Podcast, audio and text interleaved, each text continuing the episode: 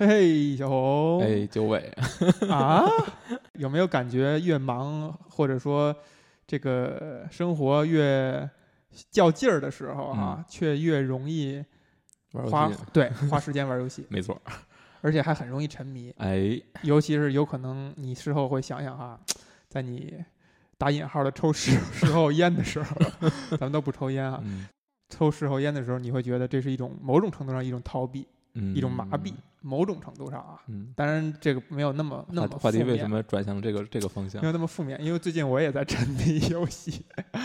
哎，然后呢，今天呢，嗯，是吧？嗯提到了一个嗯游戏的系列，叫嗯什么呢？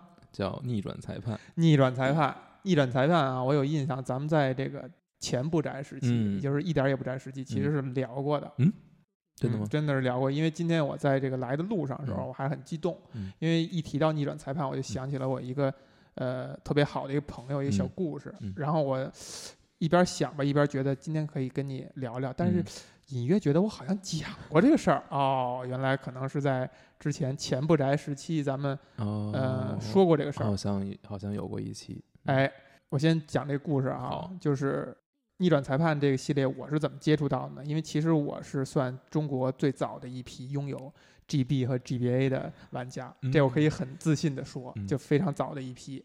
呃，尤其是 GBA，它的每一代每一代机型我都买过。呃，但是在那个时期我却没有玩过逆转裁判，因为逆转裁判这个系列其实是从 GBA 上起家的。对。但是呢，爱玩游戏的人哈，有一段时间呢是很爱玩模拟器嗯，啊，就是用电脑你下一模拟器，你去玩 Room，对吧？你觉得这你说这人哈多讨厌，自己有这个游戏机不玩，玩模拟器。然后我那时候我就已经工作了，嗯呃，我印象很深，那时候用的一台手机是诺基亚的一个 E 六幺 E 七幺左右吧，就智能机，自主硬广。有点硬都都倒闭了都，哎，人家要出新手机了。对，这个，然后我在上面装了一模拟器，哎，就特哦喜欢研究这些玩意儿，就在嗯手机上装了一模拟器，然后呢，下了一个逆转裁判的第一代，说嗯看看吧，因为是呃有这个民间汉化的中文版，然后再有一次开会的时候，特无聊的一个会，我就把手机拿出来调出来这个玩儿，然后我旁边呢坐着我一个呃女同事，这女同事呢还是我大学的一个师姐，哦，这个哎呀，说到她就是我很感慨，因为是我特别想念的一个一个同事和好朋友，嗯，呃，已经呃身居海外了。她哦是我身边儿，以为你要说先驱了。没有没有，身居海外，见不着了。嗯然后呢，他呢是我身边所有的男人、女人都算上嗯最最最理性和认真刻苦的一个人。嗯嗯呃，每次跟他聊天都受益匪浅。呃，他呢就是又回到这个会上啊，他一看哎说你干嘛呢？玩什么呢？我说这个叫逆转裁判。嗯然后紧接着这个下会下一步呢部分呢需要我可能做一些发言之类的。嗯他说那你哎我给我看看，我就把手机递给他了。然后这次会结束以后呢，我发现他就沉迷了，他拿着我手机就不错眼珠了。嗯，然后呢，再过了几天以后，发现呢，他就已经自己在电脑上用，因为他很很有钻研精神，用电脑上这个用模拟器已经把三座全都玩穿了，哇，而且特别的喜欢这作品。嗯要知道，他是一个几乎不太接触之前不太接触游戏的人。嗯然后呢，时间又一转，又过了那么一两年以后呢，我就创业了。嗯，然后这个师姐呢，就是跟他聊的时候，他说：“哦，你做游戏是吧？嗯说这样，我给你介绍一篇东西。他特意拿 Word 给我打了，又，巨长的，好几十页的一个逆转裁判的制作人巧周的呃博客，嗯就是中文版，就是从他刚开始设计逆转裁判，就构思这个事情，一直到最后这个作品的成型。然后他说这篇呃博客呢是非常非常有价值的，说你感兴趣你可以看一看。他说我看了三遍。啊嗯就是巨长无比，就是得有真的得有几十万字，就是你要把它一口气看下来，我觉得得花个一天的时间吧。这么长，对，而且他呃，因为历时好几年嘛，他几乎是每天或者至少每周更新几篇的这样的频率去更新他的这个开发，算是博客和日日志。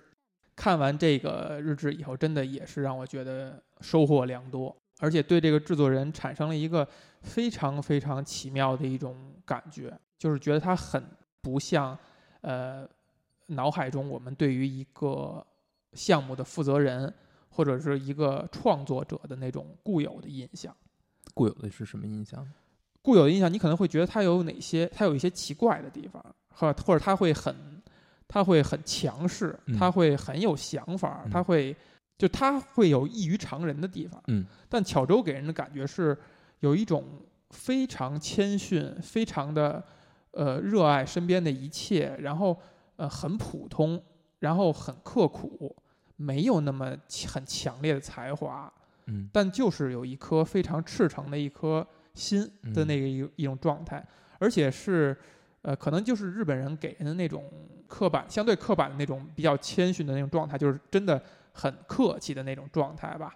就是你感觉这个作品是他做出来的呢，奇怪又不奇怪。奇怪的地方是在于这种比较开创性质的东西，不像是一个呃相对平凡的人能做得出来的东西。但是你又感觉呃这个作品。呃，时时刻刻都透着巧周身上的那种相对平凡、相对呃简单和真诚的那种那种东西。我觉得我可能会有一个解释给你，嗯，就是因为这个项目一开始，首先是第一座的创作，呃，其实有很多人参与，很多人参与，呃，对，尤其是他在这个手手册这个记录里边也提到过。你像三上真司、神谷英树都有参与，神谷英树直接是给应该是给御剑配的音。嗯，日本版。嗯，而且那个时候你感觉巧周他不是一个非常主要的那种负责人，对，他其实是一个就默默在工作、在干活的一个人。嗯嗯，而且我印象里边，当然那篇那个他很长那篇记录，我已经呃很多细节已经记不清了，但有一些，比如说他在该刚开始模模拟这个法庭审判的时候，他花大量时间去真实的法庭上去记录这些情况，然后他尽可能的把游戏做的真实，结果他发现这些东西都不好玩，对，都。呃，让人很烦躁，而且很那个 frustrating，就那种很不耐烦的那种感觉。所以他简化了大量的东西，而且他又发现，呃，他脑海中对于审审讯的那种呃印象、刻板印象，其实跟法庭上是完全不一样的。法庭上律师其实是。相对没有那么激动啊，就说呃，你这块是不是弄错了？咦，好像是哈，就挠了脑袋，就属于那种也不是很严肃，也不是说看着就像就程步堂龙一那种耶耶很激动的那种样子。但是他确实，但他最后在他落实的时候，却又把他又做成了这样。这个事情其实也挺有意思的。我我最近也跟一个呃是做律师的朋友聊过，也也是一个玩家。就是聊过这个跟逆转裁判裁判相关的事情，嗯我问他说，就是就是在中国的法庭上，是不是是到底是什么样子的？哎，给我送我一句话，就是呃，法官虐我千百遍，我待法官如初恋。对，真的吗？律师的状态，对，真的吗？嗯啊，我这个这个还有同学比较好的朋友，家里边是就是妈妈是法官啊，其实呃。听他讲一些事儿，还确实跟我们想象还不太一样。嗯啊，而且你现在偶尔能从一些渠道能够能够听到，就是，呃，其实法官很多事儿他都非常明白的，他是比我们想象的真的要懂很多东西。嗯啊，他有的时候一些作为其实是很犀利的啊，就是没有我们想象的真的这衙门口有那么黑暗啊。嗯，当然可能也会 也会有这些事存在，这不是我们今天讨论的重点。好家伙，已经扯十分钟了。这个为什么今天又要聊逆转裁判呢？是因为这个系列的最新的两部作品。最新的两部作品。嗯，这两部作品名名字呢还叫逆转裁判。叫逆转裁判。前面加了个一个大字。大逆转裁判。对。最新的两部作品，对，呃，也严格说来还很难称是最新啊。嗯，这个具体的时间点我已经记不太清楚了，可能是跟五六交替着出的。嗯，最后《大逆转裁判二》应该是二零一五年。嗯，我记得特别清楚，因为那年我去了 TGS，哎，TGS 上有《大逆转裁判二》的展展，就是展台，展台，当时有一一堆人排队试玩。嗯嗯，当时我就看了一下。按游戏界，其实这一五年东西已经不算新了，不算新了，老黄历了。对，为什么最近才玩？呃，可能是因为最近这个，呃，就是为什么一直没有玩？我先说啊，嗯，就是你看《逆转裁判》系列只要出了，我肯定都是追的，嗯，就是虽然即使它后来没有中文版，就是或者说我没有破解三 DS，我就玩正版，我玩英文版我也都玩玩过了。啊，这个我反而其实最后就就没玩对吧？没再玩了。四你玩过吗？四我玩了个开头，就是 NDS 嘛，玩了一个开头。嗯，反正我是一直在玩儿，呃，包括五四五六，然后包括逆转成雷顿教授，嗯嗯，但是因为大逆转裁判裁判一直没有做英文的本地化，嗯在美国没有发行，所以它没有英文版。但是我是不懂日文的，嗯所以最终的玩儿呢，也是因为很久之后突然想起来，哎呀，那个要不今天再买一台呀？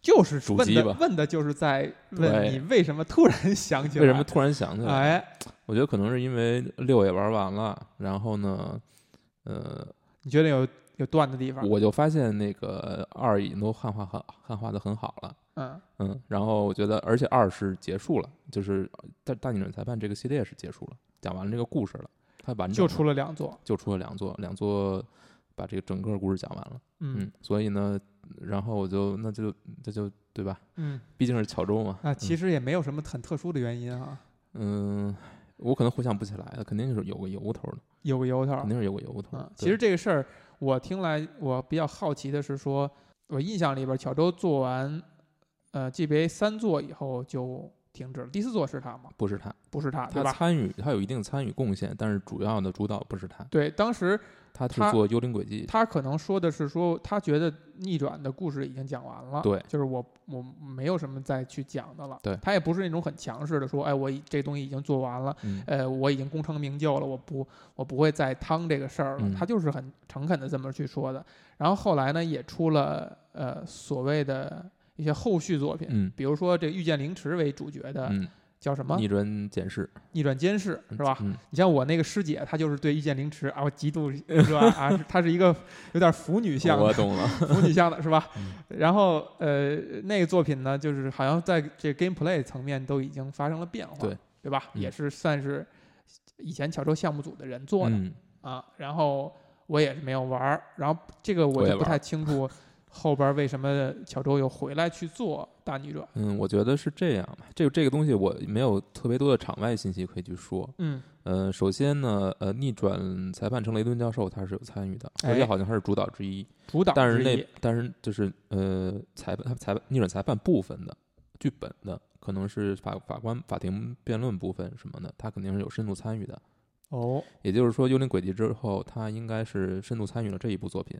这一部作品本身的，嗯，我觉得质量还是还是上乘的，但是它更像是一个呃雷顿教授的作品，更像是雷顿的。而呃就是逆转裁判在里面的份额并不是那么那么强。嗯嗯、我们先抛开那个不说啊，我们嗯先说大逆转裁判。嗯，我觉得这个是他蛰伏很久之后的一次重新出发。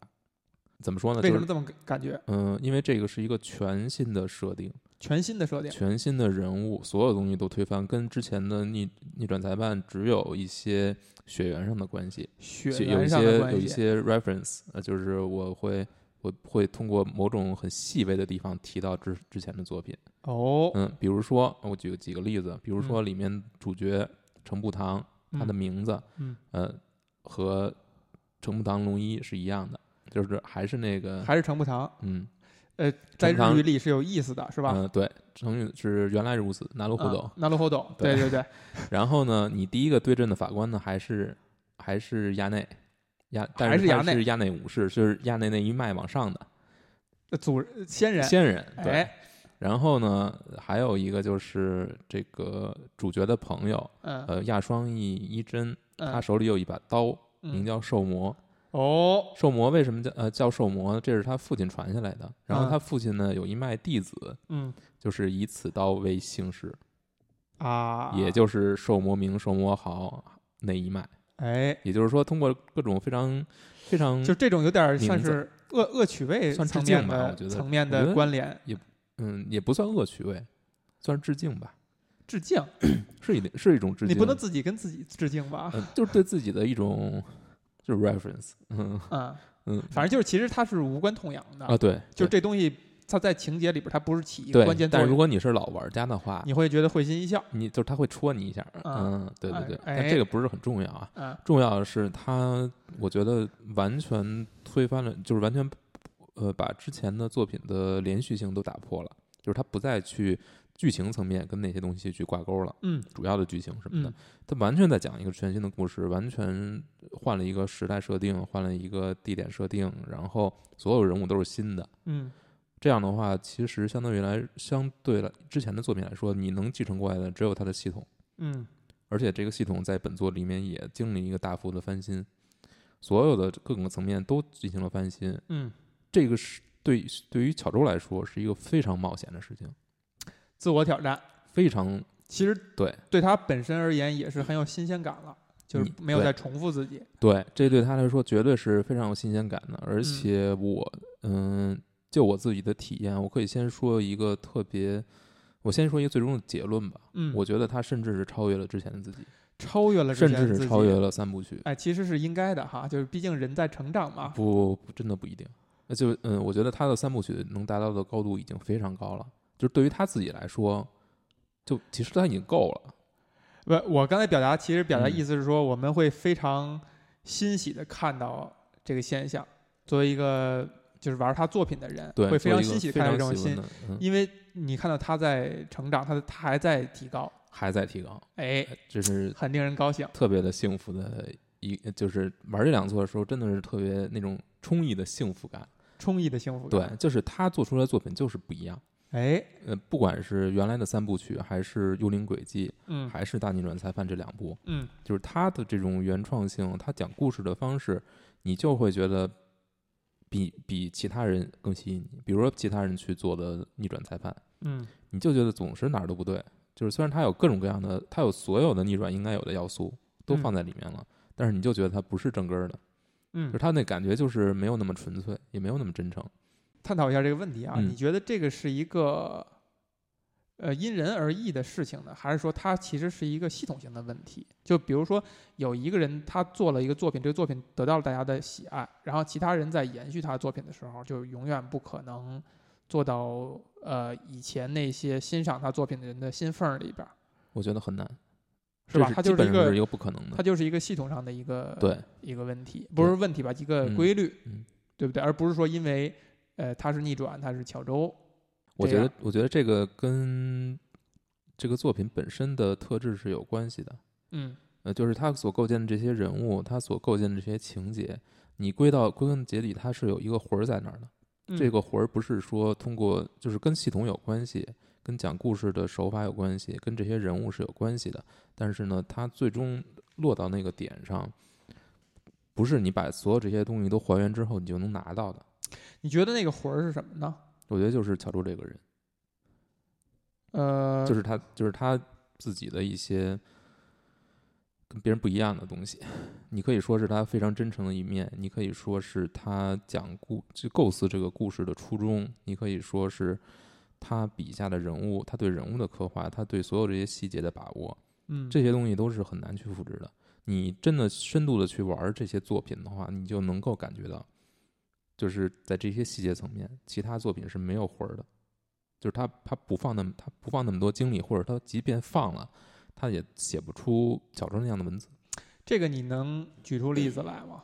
我能举出一个很很细节的例子，比如说在游戏中，你是可以四处调查的。嗯，有很多调查呢是会触发很多对话没有用的对话，没有实际意义的对话，不会推动剧情的对话。是这些剧情里面呢。你会看，不管是三部曲里面还是大逆转里面，呃，都是有一个呃主主次的关系嘛，就是主角是程步堂，但是他会有一个助手，嗯，之前是灵里真宵，但这部作品里面是呃玉琴与寿沙都，哎，嗯，但这两个人的关系，嗯，就是这两个人在在他在调查各种各样的时候，各种各样的场景的时候，会爆出很多很有趣的对话，嗯，他们这种对话就是你能感觉到程步堂这个人的人格。对，是什么样子？嗯，在你觉得他是有时候非常有一点蠢，嗯嗯，然后但是有时候又会说一些非常冷的笑话，哎，然后你会觉得这个人特别可爱。对，但是你去看四五六里面对程步堂的，对，这就是我玩四玩了一开头的原因。嗯，就是第一四一上来，我印象特别深，程步堂就是那样子已经变了，是吧？对，而且他不是主角，是那叫什么王尼喜。对。当时我觉得这这不是程步堂啊，而且他说话的时候反而有那种就好像很睿智，很很很那个，就是说的云里雾里的那感觉。我说这个这个哪儿是程步堂啊？这当然，我可能当时怀着良好的心态，猜他可能背后，比如有个包袱啊，这唐木堂变成这样，他是不是有什么故事，有什么原因啊？但我仍然就觉得，我这个东西跟我玩的以前东西是不一样的。这也是为什么四之后隔了这么久才出五。嗯，很大原因就是四滑铁卢。呃，对，也不说滑铁卢吧，但是很多人可能并不接受这个设定。嗯，但你现在回头去看，你会觉得四的设定反而是应该走的方向。嗯，四之后告别告别程步堂，告别程步堂。嗯但是四之后最可怕的是，就是四之后五六搬回来了，又成步堂了，而且成步堂还是以前那个成步堂啊，就是他已经非常成熟了，他已经过了这么多年了，经历了这么多事儿，然后他所有的表现还是像个白痴一样啊，就是那种强行把这个主角掰成以前那样的那感觉，你知道是多么令人的令人难受吗？是。是就是这个，就是为什么五六特别让人不满。但是这也有点疾病乱投医了。对啊，肯定是他收到了大量的反馈。对，其实可能在真正去操作这些事情的人呢，也不是本意如此。对，但是最终的一个结果是什么呢？就是他这种，就是四五六里面的程步堂，让你觉得非常的虚虚伪，嗯，或者虚假，这个角色一点都不可爱了。嗯，而且别人很难写出程步堂那那种。那种小对话，那种特别愣愣的，然后特别，但他不是不是非常的，不是那种真实的蠢。对，就是他他，但是你在你一看大逆转裁判里面的这些对话，嗯，你就会知道这是巧周，这是巧周笔下的东西，就是巧周创作出来的人物。哦，那回到他跟程步堂，呃，龙一就是同一脉的。在这个大逆转里边，他是换了一个时代。对，到了什么时代？换到了应该是明治维新吧。明治维新时期，对日本正要打开国门呢。哎，这个时候的主角，这个新的程步堂是一个帝都永蒙大学的学生，然后他前往英国伦敦，因为种种因缘巧合吧，去呃英国伦敦来来学习法律，成为一个律师，嗯，做一个留学生吧。嗯嗯，他的性格是跟程步堂很像吗？跟以前程步堂龙一？我觉得他的性格是在这个。两部作品里面慢慢成型的。嗯，一开始他是一个呃第第一场官司，我就开始剧透你了啊！第一场官司就是呃他自己就是被告，他要为自己辩护。嗯嗯，对。但是你能看出他此时是一个其实没有特别强烈的动机的这么一个人，他没有什么深仇大恨，也没有什么我要实现的愿望，一定要怎样怎样，这些东西都没有。嗯，这个就特别就是特别像巧周。要写出来的东西，嗯，他不靠那些东西去把，呃，去去把这个人物塑弄得云里雾里，非常的高大威猛，或者说怎样怎样。程步堂龙一和程步堂呃龙之介都是一个普通人，嗯，你能特别能跟他去，就是你能你能 relate relate 到他，嗯，就是他是一普通人，然后他莫名其妙的进入这么一个状态，然后开始你会发现他逐渐的提高自己的这个作为一个律师的能力。嗯。去发现矛盾的能力，嗯。嗯，这个是跟你游玩过程中是非常有代入感的，嗯，就是他有他的成长是很真实可信的，他的成长，他和身边人之间关系的不断的加深，这个都是在游戏过程当中你能够一步一步的体验到的，嗯，他花了非常大的心思去描写这些感情关系，哎，嗯，说到哪儿？说到明治维新了，这个，嗯，第一部作品其实是两部作品嘛，嗯，两部作品的第一幕第一个案子都发生在日本。但是后面的呃四个案子都是发生在英国的。哦，嗯，然后来到英国之后，就是一个就来到，其实主要就是在伦敦，嗯，这时候呢就引入了一个非常重要的角色，嗯，就是福尔摩斯，福尔摩斯本人，对，但是这个版本的是乔州版本的啊，就是他跟。他跟你熟知的不太一样。乔周是非常巧妙的运用了你对福尔摩斯的一切认知，嗯，但是他笔下他是这么他是这么设定的：这个福尔摩斯是一个真正存在的一个侦探，嗯，但是他的助手呢，这个叫爱丽丝·华生的这个小姑娘呢，会把他之前的案子写成小说，在世界上发表。哎，所以呢，你看到的你对福尔摩斯的所有理解都来自小说，没有错，嗯。但是这个人真实存在的，他跟小说里面的又不是完全一样的。哎，小说有一定的这个添油加醋的成分。对，而且是对案件呢可能是重述，嗯，但不一定是完全贴合的。哎，而现实中的这个福尔摩斯呢，是一个非常有魅力的角色。其实历代福尔摩斯都应该是非常有魅力的，对只不过在呃当时作品那个时代，人对魅力的理解嗯是各有各的不同，嗯，对？吧？我说我说的是对不同，就是对福尔摩斯这个人的重塑，就是嗯重新塑造，嗯不是所有的都成功的，是可以吧这么说，是不是啊？可以这么说？对，但是小周这个就非常有魅力，为什么？就是他没有把福尔摩斯塑造成一个完人，嗯，反而是强化了他不完美的这部分。哎，这个其实还是挺符合时代潮流的，嗯对吧？啊但是你仍然会觉就是，但是最后他会把它说圆。嗯怎么？首先，我先说他怎么能够强化这个他的不完美啊？嗯就是福尔摩斯总就是每次出现的时候，在探索探案过程中，就侦查这部分，嗯你你记得以前的呃逆转裁判在这部分的处理其实是非常犹疑不定的，嗯，你指的是什么？就是比如说你在这块你到底有什么系统来支撑它？嗯，之前是就是你四处走，然后四处调查，四处调查，其实是一个文字探案游戏的文字冒险游戏的一个路子，对。对，而冒险解谜，对有时候会加入会扔进去一些，你像那个破除心锁。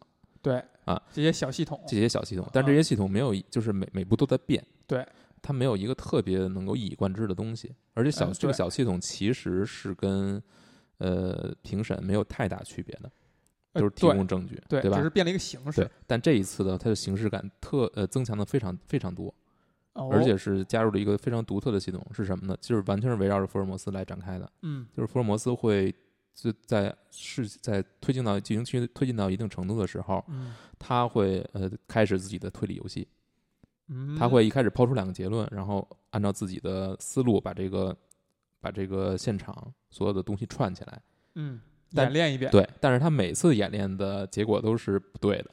就就说明他的这个推，他这个假设是错的，他呃他的假设，他最终得出的结论肯定是不对的，但是他一定会在这个过程当中去揭去揭示一些你没有看到的东西。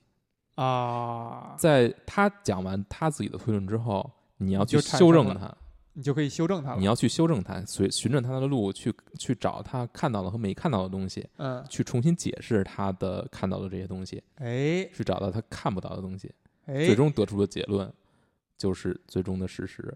这就是所谓的联合推理，哎，挺有意思的哈。这个是从前所未有的系统，而且是让这个游戏这个探案部分、侦查部分很有分新鲜感。一下子形式感就突然就上去了。嗯因为它的节奏这段的节奏感特别强，有嗯，而且就是呃形式感、节奏感都非常强，嗯而且跟之前就是它强化强调的是观察，从各个角度去观察现场，嗯这个完全是跟福尔摩斯契合的。嗯，福尔摩斯给你的这个原始印象对对对是契合的，嗯嗯，而且一下就让这个游戏的探案部分变得有趣了，嗯。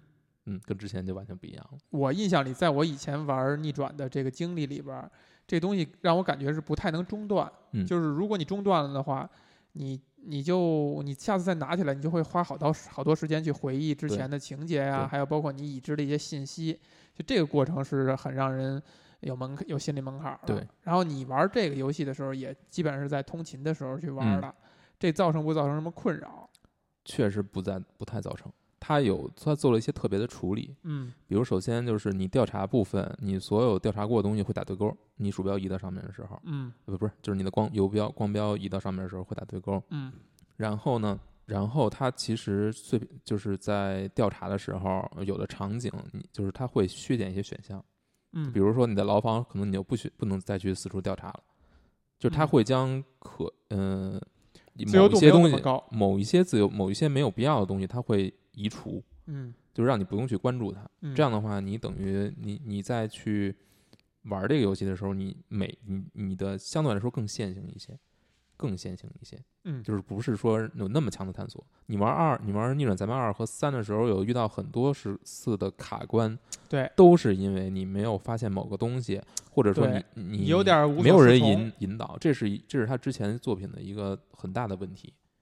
嗯嗯，有我我遇到好几处，尤其是二里面，真的是不知道该去哪儿，逼得你必须去看那个攻略攻略。没错，我也是遇到过嗯这样的情况。这个是我觉得是逆转裁判最让人头疼的一，就之前的作品最让人头疼的一点。第一，你想想，在我的认知里边啊，我觉得玩家就应该是这样的，他应该被卡住，他应该被卡住，他应该想办法。最后，他实在对自己觉得很无力的时候，觉得我怎么那么笨的时候，我去看攻略了，他应该怀着一种很挫败的心情。在这这在我看来哈，可能我比较老派，呃，不，我觉得是对的。我我我我对您的说法是，你先说，你先说。我觉得是对的。然后现在呢，就是大量的游戏已经，嗯，不愿意这样去做了。第一就是可能节奏变化太快了，就不像老一代的玩家，他可选择的余地其实没有那么多。然后他有一款游戏以后，他会很珍惜，而且他呃以我为呃。代表的有一部分玩家，其实是对游戏就觉得它就应该耗费你的脑力，它就应该让你累，因为这就是你玩游戏所要追求的东西，你是在斗智。但可能有新新的玩家以后，这样的人占的比重没有那么大了，所以大量的游戏，它从商业角度考虑，它会去呃尽可能的服务于你。做得好的能做到的是说，让那老的那种比较古典派的那种玩家也能够呃满足，同时呢照顾那些。轻度一些的，拿拿游戏当消遣的人的需求，呃，它有这么一个过程。你觉得这种，嗯，比如说大逆转的这种线性化的这种简化，是不是呃也在做同样的一件事儿？我觉得不是。嗯，为什么呢？就是它简化的是不必要的东西。你在玩二三的时候，你会发现有的时候完全没有指引。对，是这样。不知道要去去什么地方，你只能乱试。我觉得这是一种纯粹的时间浪费。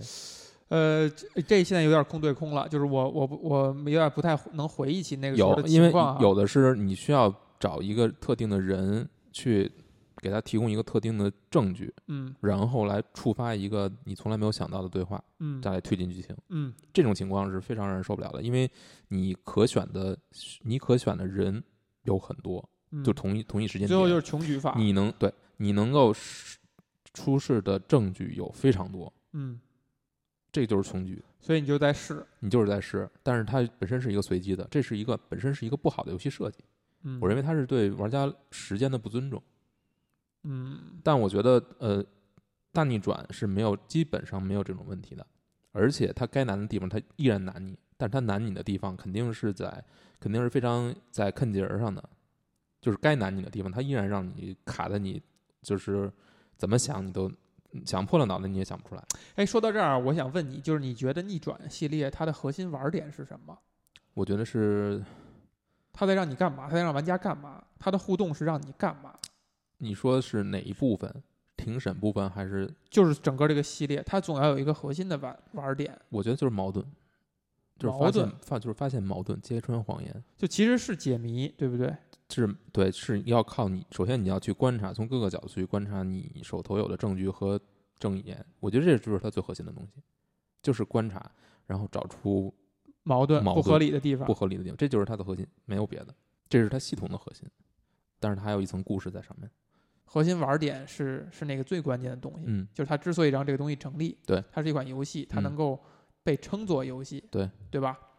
那如果是这样的话，其实以前的作品也没有说。背离这一点，嗯，我觉得是这样啊，嗯嗯，你首先很难说它是一个游戏，就是说，尤其是刚才我们说的这个找观察证据、找出矛盾，它其实并不是一个真正的游戏系统，不是？因为不，我觉得它其实，嗯，你可以说它是游戏系统吧，但是它跟内容的结合是非常紧密的，就是你如何想出一一个又一个新的点子来让它来让这个系统生效，来让这个矛盾成立，让这个矛盾有新鲜感。让你从从不同的地方来去展示这种矛盾，这个恰恰我觉得它是呃，为什么逆转这个系列它自成一体，就是它最自洽的地方，就是我讲的是探案的故事，嗯，我的核心玩法跟探案是紧密相关的，嗯，就是你你你刚才总结，比如找矛盾也好，找出呃不合理的地方也好，把它指出来，其实这个玩法跟。他所讲的故事，这个皮是息息相关的。如果他讲一个探案的故事，他的互动方式是飞行射击，嗯，是格斗，那我觉得他反而是一种就是表里不太如一的。嗯，怎么说呢？就是我刚才那个意思是，就这这个点上，咱们没有什么争论。不是不是争论，对。但是我刚才其实想表达的是，对于大部分游戏来说，它的可能核心机制没有像逆转这么复杂。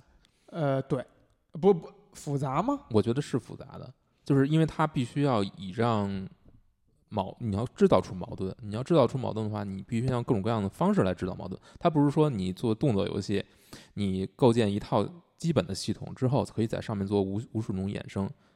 逆转反而是这种，就是说我的我的系统是简化它，它我我它不是也不是简化，而是说它每一个矛盾都是一个自成一体的小冲突，就是它每个都是不一样，它没法去复制，嗯，它很难去复制，嗯嗯，你每一个矛盾都要不一样，不然的话，你这个整个体验就会有重复感。对对对，所以它是这种新鲜感，它是要下大量的苦功去设计这些矛盾的。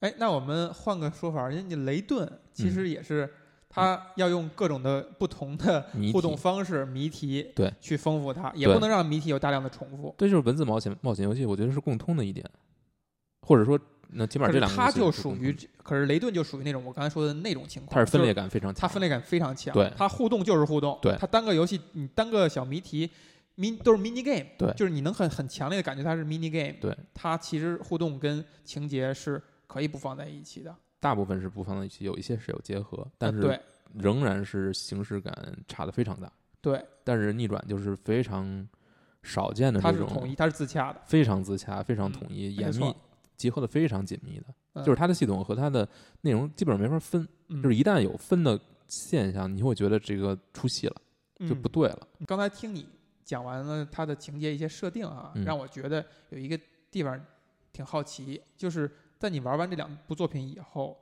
你对福尔摩斯的印象更深，还是会对这个藤程步堂龙之介的印象更深？你觉得谁可能是第一主角？我认为还是程步堂，还是程步堂。对，为什么呢？因为，嗯，他塑造了一个不一样的福尔摩斯，但是他的最终的落落点点并不是落在那儿。而是说，这个程步堂的成长和他与周边所有人之间的这种关系关系的建立，你能看到他跟自己最好朋友的这种从有到敌再到有的关系。嗯，他跟身边的法务助手的这种关系，逐渐的越来越亲密，就越来越信任。然后你能看到他跟，嗯，比如说跟爱丽丝的关系，比如说跟刑警的关系，比如说。又又有刑警，又有刑警，是戏剧吗？不是戏剧，是《福尔摩斯探案集》里面那个刑警格雷格雷格森。嗯，哎，嗯，然后还有他对，还有他跟这格雷格森特别逗，就是在吐槽英国人嘛，他永远在拿着一 一包炸鱼薯条在吃。哎，也是一个刻板印象，对吧？嗯，这个就是他特别有意思的一点，就是你看程普堂这个人，他在整个过程当中的成长。他他就是他不是一个有远大抱负或者说血海深仇的人。那他去英国，他没有这些东西驱动。干嘛？他是他为什么要去英国？其实是因为他朋友想要，就是亚双翼一真，他的这个好友有一些事情要去英国去解决，带着想带着他一起去，而且他是偷渡过去的。嗯，但是最后来呢，因为亚双翼一真出了一些意外，所以他就替代了他的身份，替代他在那儿去。所以他其实是很被动的，就相当于俩人都去都去那个海选，嗯，就是跟着朋友去。本来朋友想本有朋友去海选，自己去被选上了，他却被选上了，就是那种感觉。他是一个有点浪荡子的那种感觉，稍微有点就是你就是他不是那么目标非常明确、非常强烈的有强烈动机的这么一个人。哎，但是他随波逐流走着呢，慢慢走着呢，他逐渐找到了自己的要做什么。你能看到他这个过程中非常迷惘。有有一些环节，就比如说他可能辩护的人并不是一个好人，他成了一个帮凶，也有可能说后来他遇到了自己真正需要辩护的人的时候，他其实有一些举棋不定的。但是你能看到整个过程当中，他慢慢的一步一步的通过一个一个案子吧，就是他成长了，他知道自己到底想干什么，成为一个非常好的律师。你觉得他比较打动人的地方是什么呢？我觉得程步堂最打动人的就是。就是这个人非常纯真吧，就是非常非常纯粹，嗯，他比福尔摩斯高明的地方在什么呢？我觉得没有这两个人没法说很，嗯，你让我再想一下啊。福尔摩斯在这个作品里面有点像那个机械降神的那个神，就是至关天兵降神，对，嗯，就是至关重要的时刻他会站出来，嗯，给你解决一些麻烦，总需要有个人来干点这些事儿，对他其实是起到那个责任的。而且就是他，他，而且最后你会发现，他之前的那些错误的推断，其实只是在跟你玩游戏。他其实是一种师傅带徒弟的感觉。对，嗯，但是之前你会觉得啊，这个福尔摩斯其实其实也就这么回事儿，也就那么回事儿啊。对，其实人家给你设谜题呢。对，但是这一点其实玩到最后的时候，你会有非常大的一个惊喜的。这个就我觉得就不用说了，就是如果有人能玩到的话，其实就是那个体验会非常好的。哦，嗯嗯，你会知道为什么会变成这样，就所有东西它都有解释，而且，呃，怎么说呢？它就是这，如果你把这两部作品看成一个小说的话，它不是那种意识流小说，不是那种现代小说，它是一个非常非常通俗的小说，就是侦探小说，你可以这么看。但是它的完成度，经典意义上侦探小说，它是非常完整的，嗯，就是各个环节、各个角落、各个线头，嗯，都掐的非常收上，都给你收上啊，他不会说就是。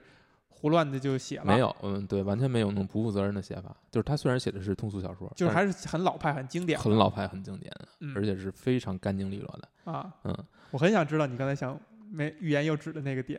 呃，不能 不能说，真不能说那个还是对对对，自己去体验比较好。嗯，就是到那块儿，我玩到那块儿的时候，我真的是鸡皮疙瘩起来了，浑身鸡皮疙瘩起来，就是特别爽，就是。你知道，作为玩家最幸福的一刻，作为玩家最幸福的一个 就是就是那个时刻，一个逆转玩家玩到这个这玩到这一点的时候，哎呀，那个哎呀，那个感觉真是 没法说，死也值了，就是死也值了，真的是 西门庆的感觉。嗯，说回崇木堂这个人，嗯，就是他是一个普通人，那你觉得崇木堂龙一给你，我反问你一下吧，你觉得崇木堂龙一最让你最打动你的是什么？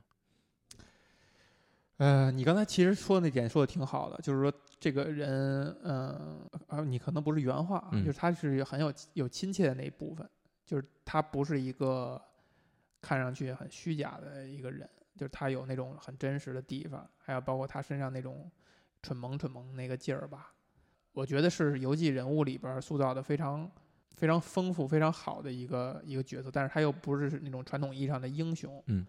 这个东西本身就是能够看到制作者的一种追求，就他没有把这个游戏当中的人物，呃，当做小儿科的去去做。嗯。但是这个可能我觉得跟我的游戏经历有关。我玩的 RPG 游戏啊，这种剧情向的游戏其实还是少，所以在我印象里边，我对游戏的剧情其实是有一种觉得它呃都是套路化、简单化的那个状态。然而逆转没有这个感觉。尤其是看巧周的那篇，他的那些长篇的那个博客，就是你感觉做游戏的人从最开始的一个想法，慢慢把它收敛成一个游戏的这个过程，是非常非常让人敬佩的。嗯，嗯，他跟很多，比如说我们现在的从业者，就是在刚开始发想一个游戏的时候，其实都是拿过来一个现成的呃游戏机制。或者说一种类型，然后再去做。你现在回过头去看，你觉得他创造一个游戏类型，是创造了游戏类型吗？就 AVG 游戏其实是有的，对对吧？但它，但你提到逆转以后，你就觉得它就是一个整体。你说这个游戏，哎，这个游戏它是一个逆转类型的游戏，你就会这样去说。但它并不是 AVG 这个这个一类型的鼻祖，但是它却起到这个代表性。而这个代表性是怎么样创造出来的？它就是自成一派，就是这样做出来的。就是因为一因为它的这种，呃高度的题材与玩法的契合，高度的整体感，高度的自洽，创造出来这么一种，它可以成为一个符号这种方式的一种代表。你说说这个，你觉得为什么大逆转系列超越了之前的逆转？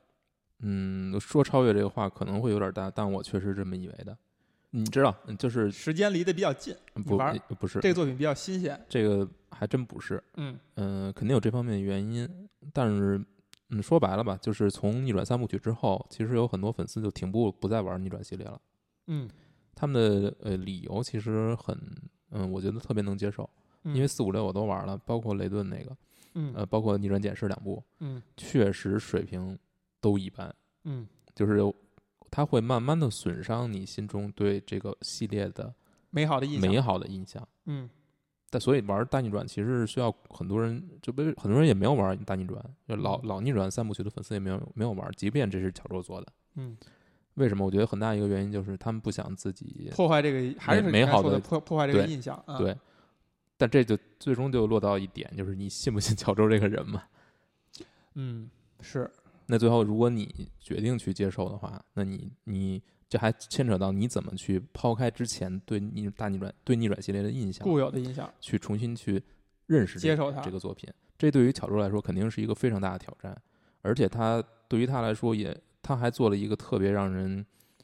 我觉得是特别让我佩服，回过头去看非常佩服的一个事情，嗯，就是他把这个作品切成了两部，然后第一部里面埋下了无数个梗都没有解决，嗯，第一步就是在埋埋悬念，嗯，所有的悬念到第二步解决，第一步玩完之后你是非常非常郁郁闷的，郁闷，就是你所有的案子都没有最终得到，所有的真相都没有解开，你想如果是一个商业项目。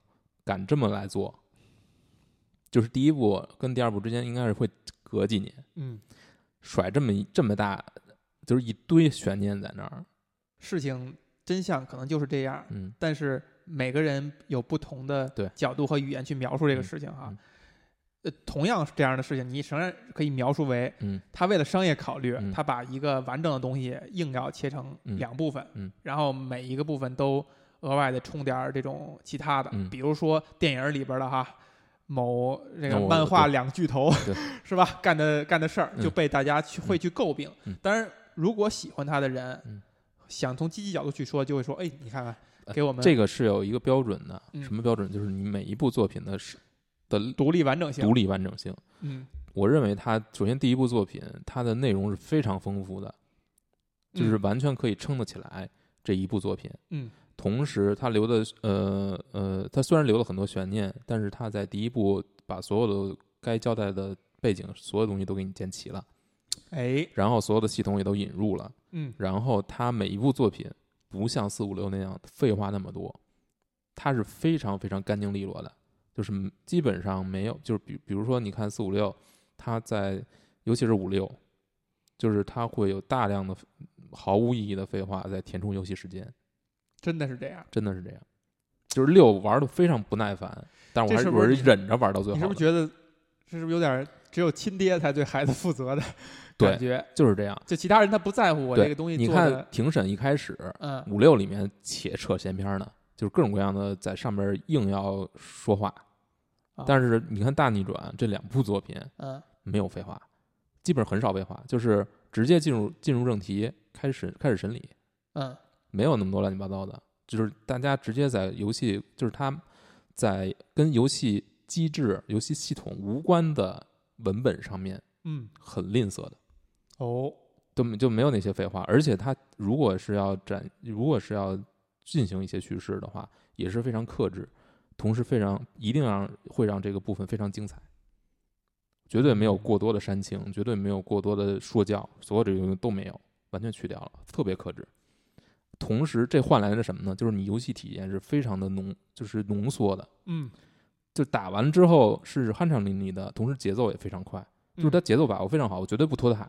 嗯，就是大量的信息，大量的有用信息、有效信息。嗯，呃，也就是说，你整个探案过程中，你要去考虑的东西，你要去找矛盾的时候，你要去考虑的东西，都是我觉得非常这个体验是非常浓缩、非常就是实在的，就是他不给你来虚的。嗯，就是让你物有所值，所以，因为他讲不水就不水，对他要讲的故事肯定是非常长的，他要做很多的铺垫，所以他要拆成两部作品。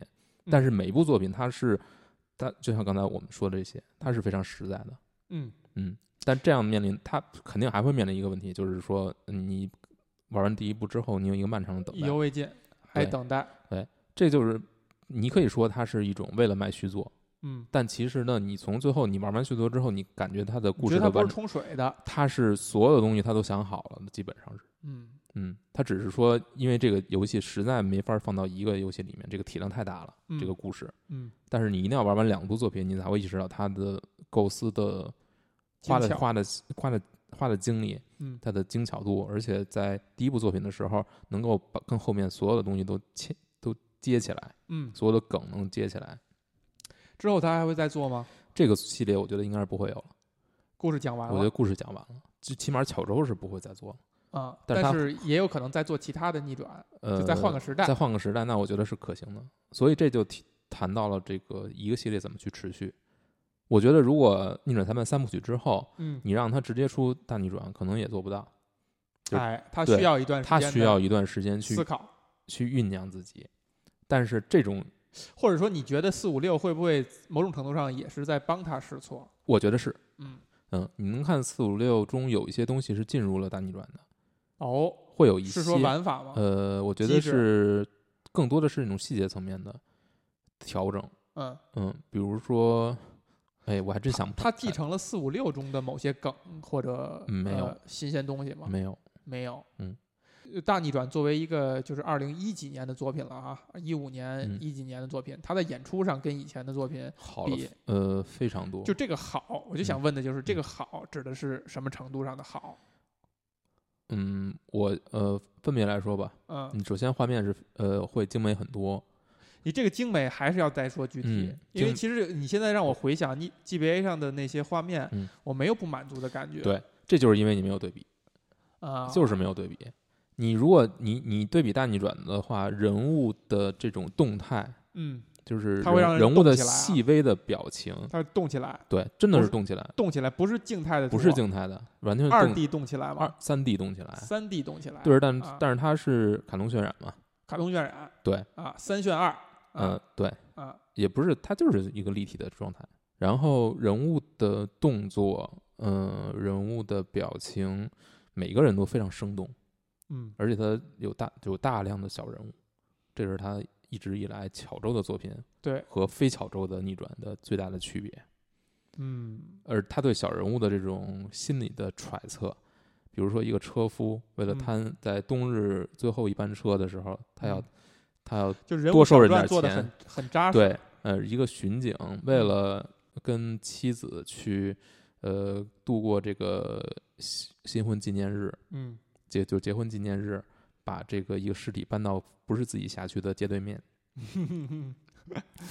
哎，就是这些东西，其实按理说哈不难做。就是比如说他的继任者啊，以前做四五六的人，其实这些东西反而不算是那些难的地方。但你会发现，你看，你看五，尤其是五六，我觉得四做的还相对好。嗯，五六里面把所有的注意力都放放放到了主要的人物上。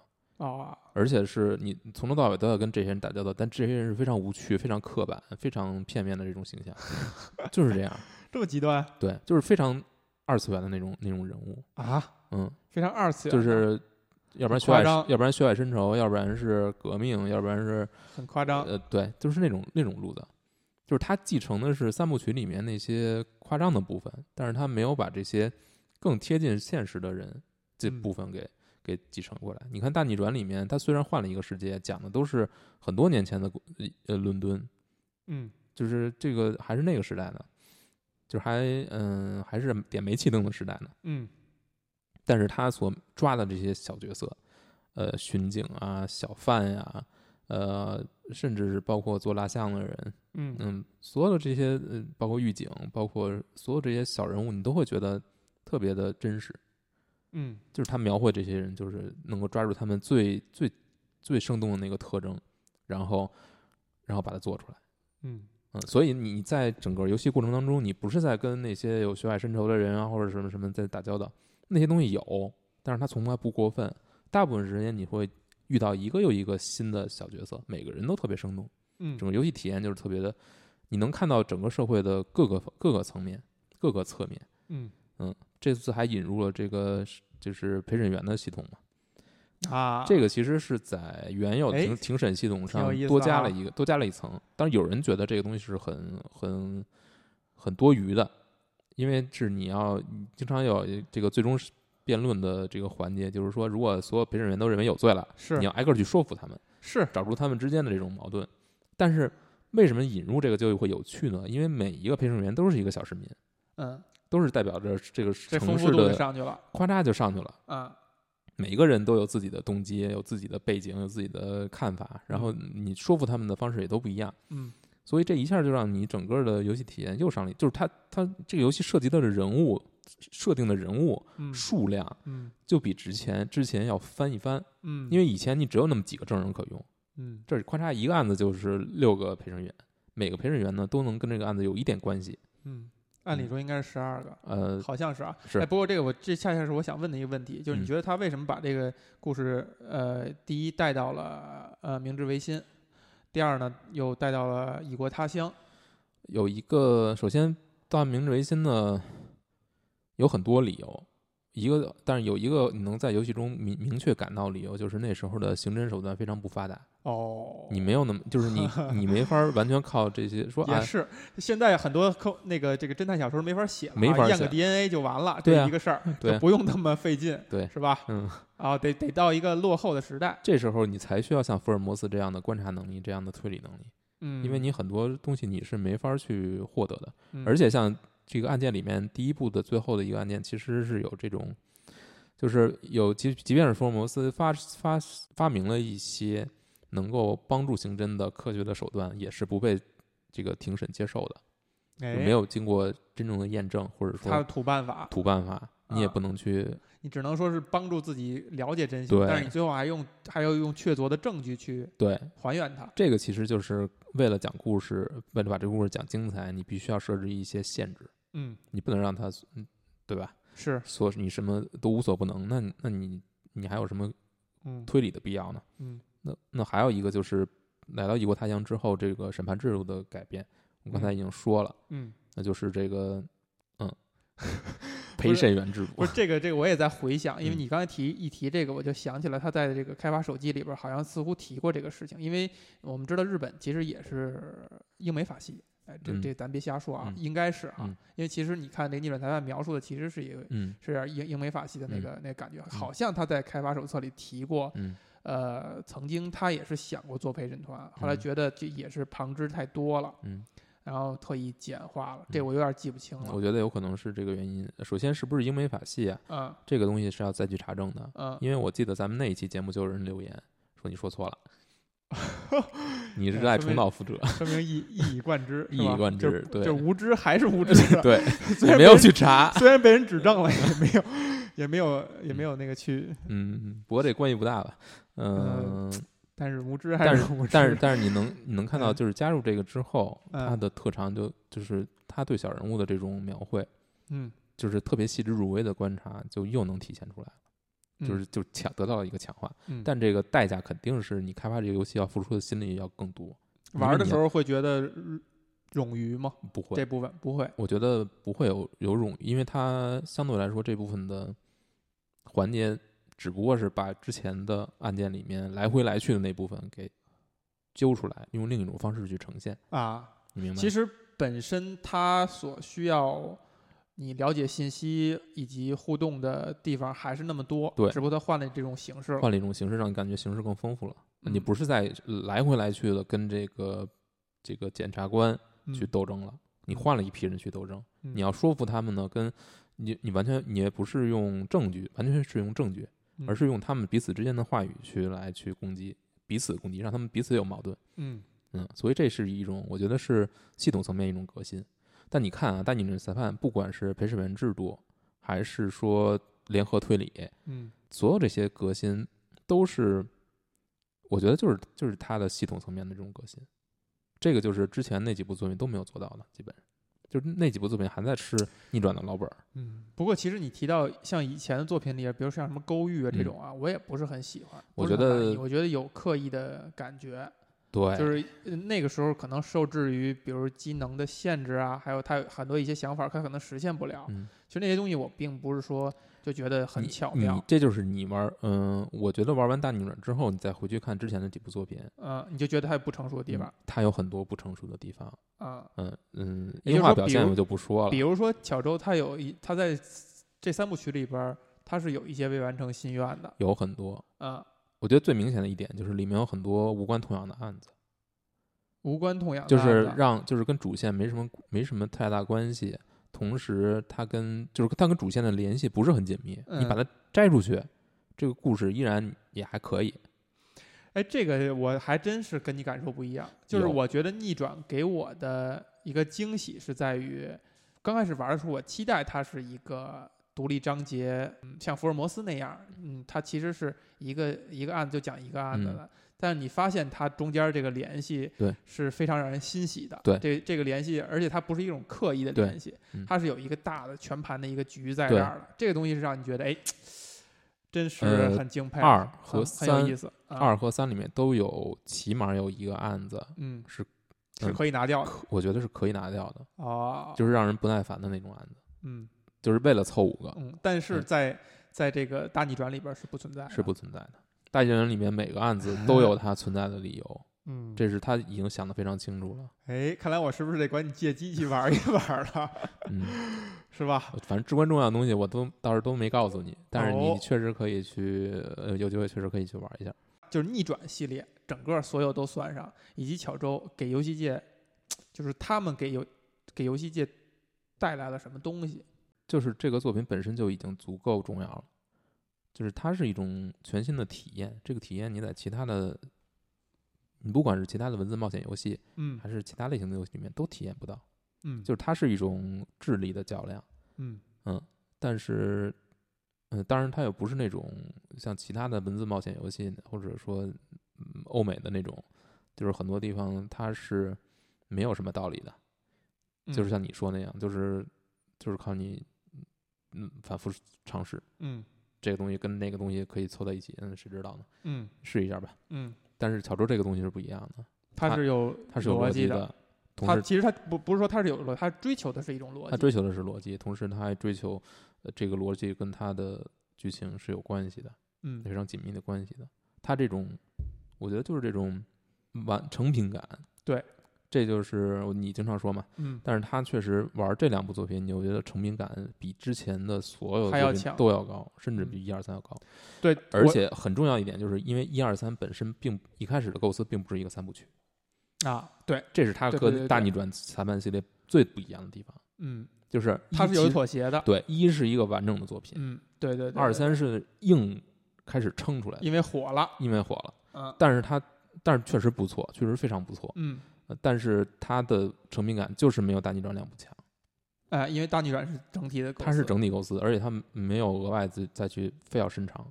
确实是，就你这个你一提到这一点，就让我回想起来，我当初在玩逆转裁判一的时候，玩到最后结尾的那个感觉，就是觉得，呃，真的有人在做游戏的时候能够花这种心思去构思一个完整的故事，然后把它又切碎了，融在这五章里，是一件。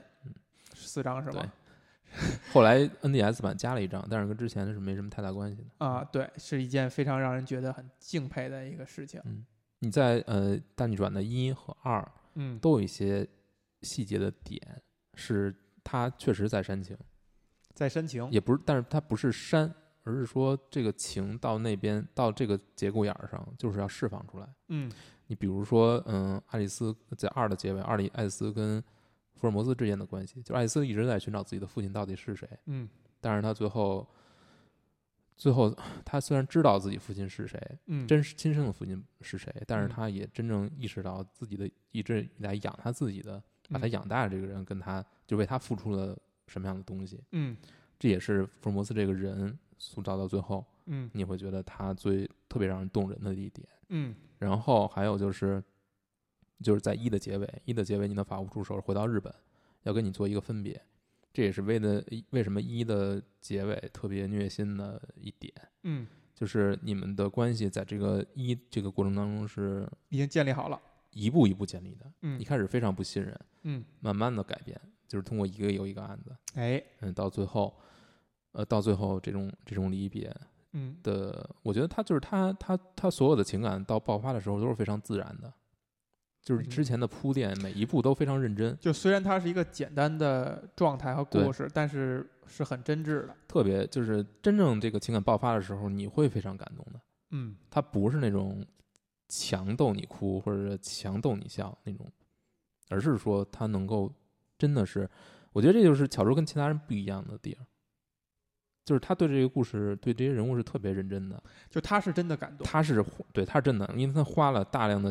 精力在构建这些关系上，嗯，这个就是，就是为什么就是我们之前说他很实在呢？嗯，就是他，你虽然叫巧拙，但他并不是取巧，对，他有巧的部分，但是他在构建人物的时候，他是用非常实在的力气。对，这个是看他开发笔记的时候的感觉，就是他不是在设计这一切，对，他是真的，他真的这样想，他真的被这些东西牵动情绪、感动，就他。